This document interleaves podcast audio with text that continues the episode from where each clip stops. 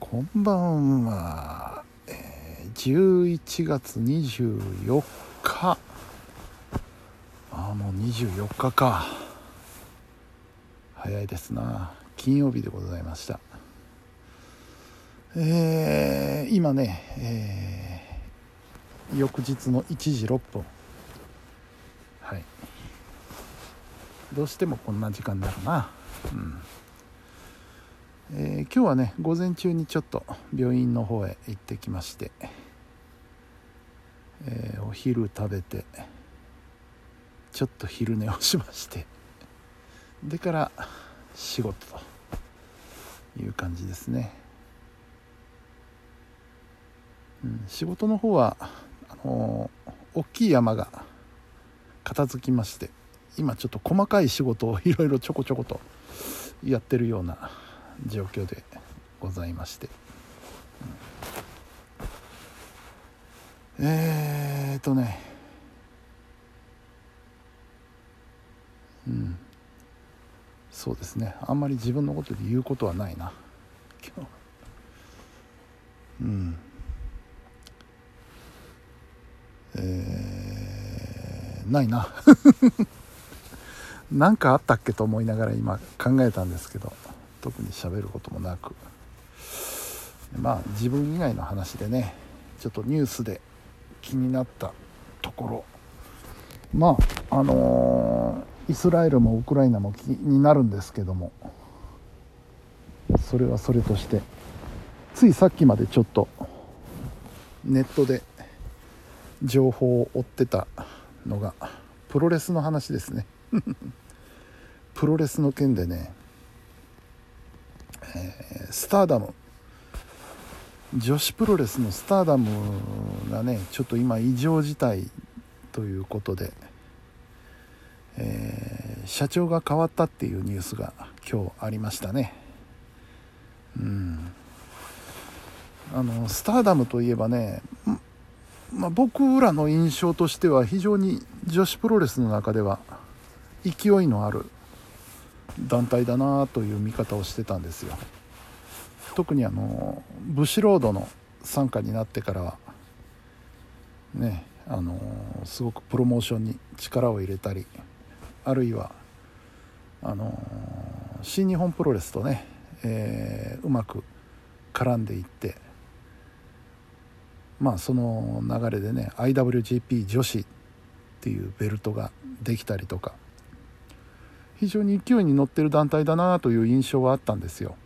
うん、でまああの最近の女子プロレスの傾向でもあるんですけど特にスターダムはあの、えー、ルックスのいい選手を揃えてるという ところもありましてですね非常に人気の団体であるわけなんですけども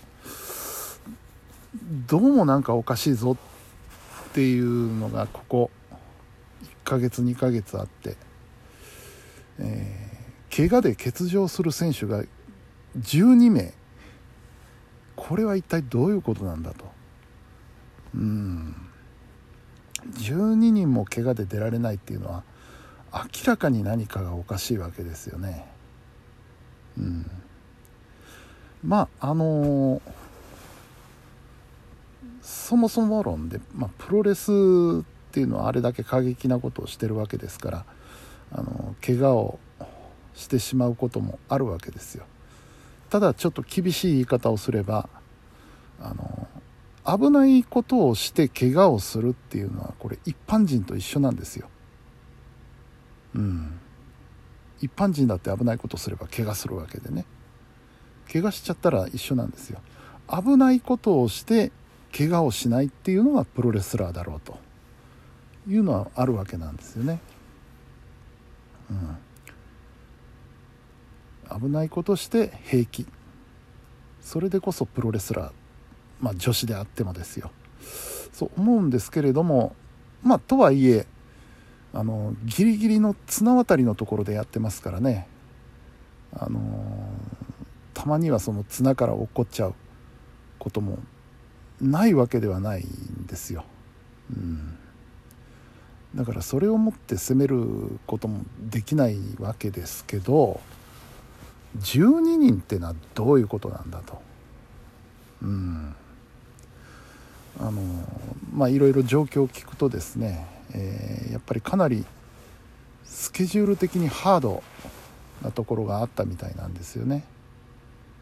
あれだけたくさん選手がいて、あの、休めないっていう状況でね、うん、スターダムでも今なんぼだろう。年間200とか250とか試合をしてるわけですよね。でしかもその試合の中身もねあのこれ男子のプロレスでもあったことなんですけどだんだんこう技が過激化してきてね、うん、で特に女子の選手っていうのはね受け身をもっとしっかりした方がいいぞっていうのは長年言われてきたことでその辺の絡みもあるのかなと思ったんですけれども、うん、あのこうなると選手個人個人の資質というのではなくそのシステム的に何かおかしい明らかにおかしいことがある。としか言いようがないわけですよね。でそんなことがあった末の今日の社長交代っていうことなんでああやっぱりなんかまずかったんだなということですよね。うんまあ、つくづくね、あのプロレスっていうのは選手だけでやってるわけではないのだなということをつくづく思いましたね。うん、やっぱりそのお客さんを呼ぶっていうのは大事なんですけども選手がリングに上がってこそのねプロモーションなので選手が出られませんってなったらこれ話にならないのでねプロレスの場合。うんだからいかにその選手のケアも含めて環境づくりを行うかっていうフロントの基本的な仕事ができないとこれは単体っていうのは続かないですよね。うん。まあどうやら社長だけじゃなくてね経営陣が新体制になったらしいんでこれでどう変わるか、うん、まあちょっと様子見という感じですけど。しかしねこの騒ぎを知って思ったのはねスターダムといえばあのロッシー小川さんじゃないですか。ロッシー小川さんってあのこれまでいろんな団体を作っては潰してきた人ですからね。うん。アルシオンを作って潰して A to Z を作って潰して。で今アルシオンでしょ、アルシオンも同じ道をたどっちゃうのかいっていうような嫌な予感がしないでもないんですけど。でもまあブシロードがバックについてますからね、うん、そんな簡単に潰れることはないだろうとは思うんですけど。まああの頑張っていただきたいものでございますな。うん、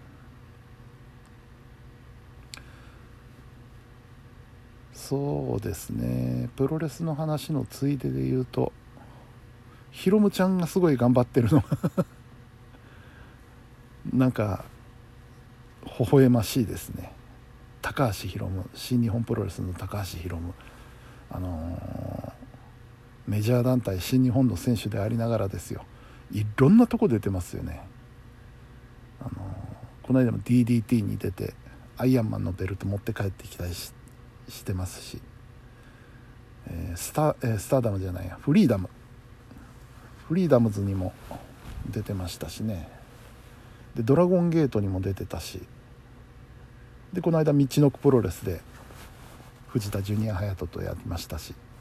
えらいヒロムちゃん他団体に打って出てるなっていう。うん。どういうこれは意味があるのかなってちょっと考えちゃうんですよね。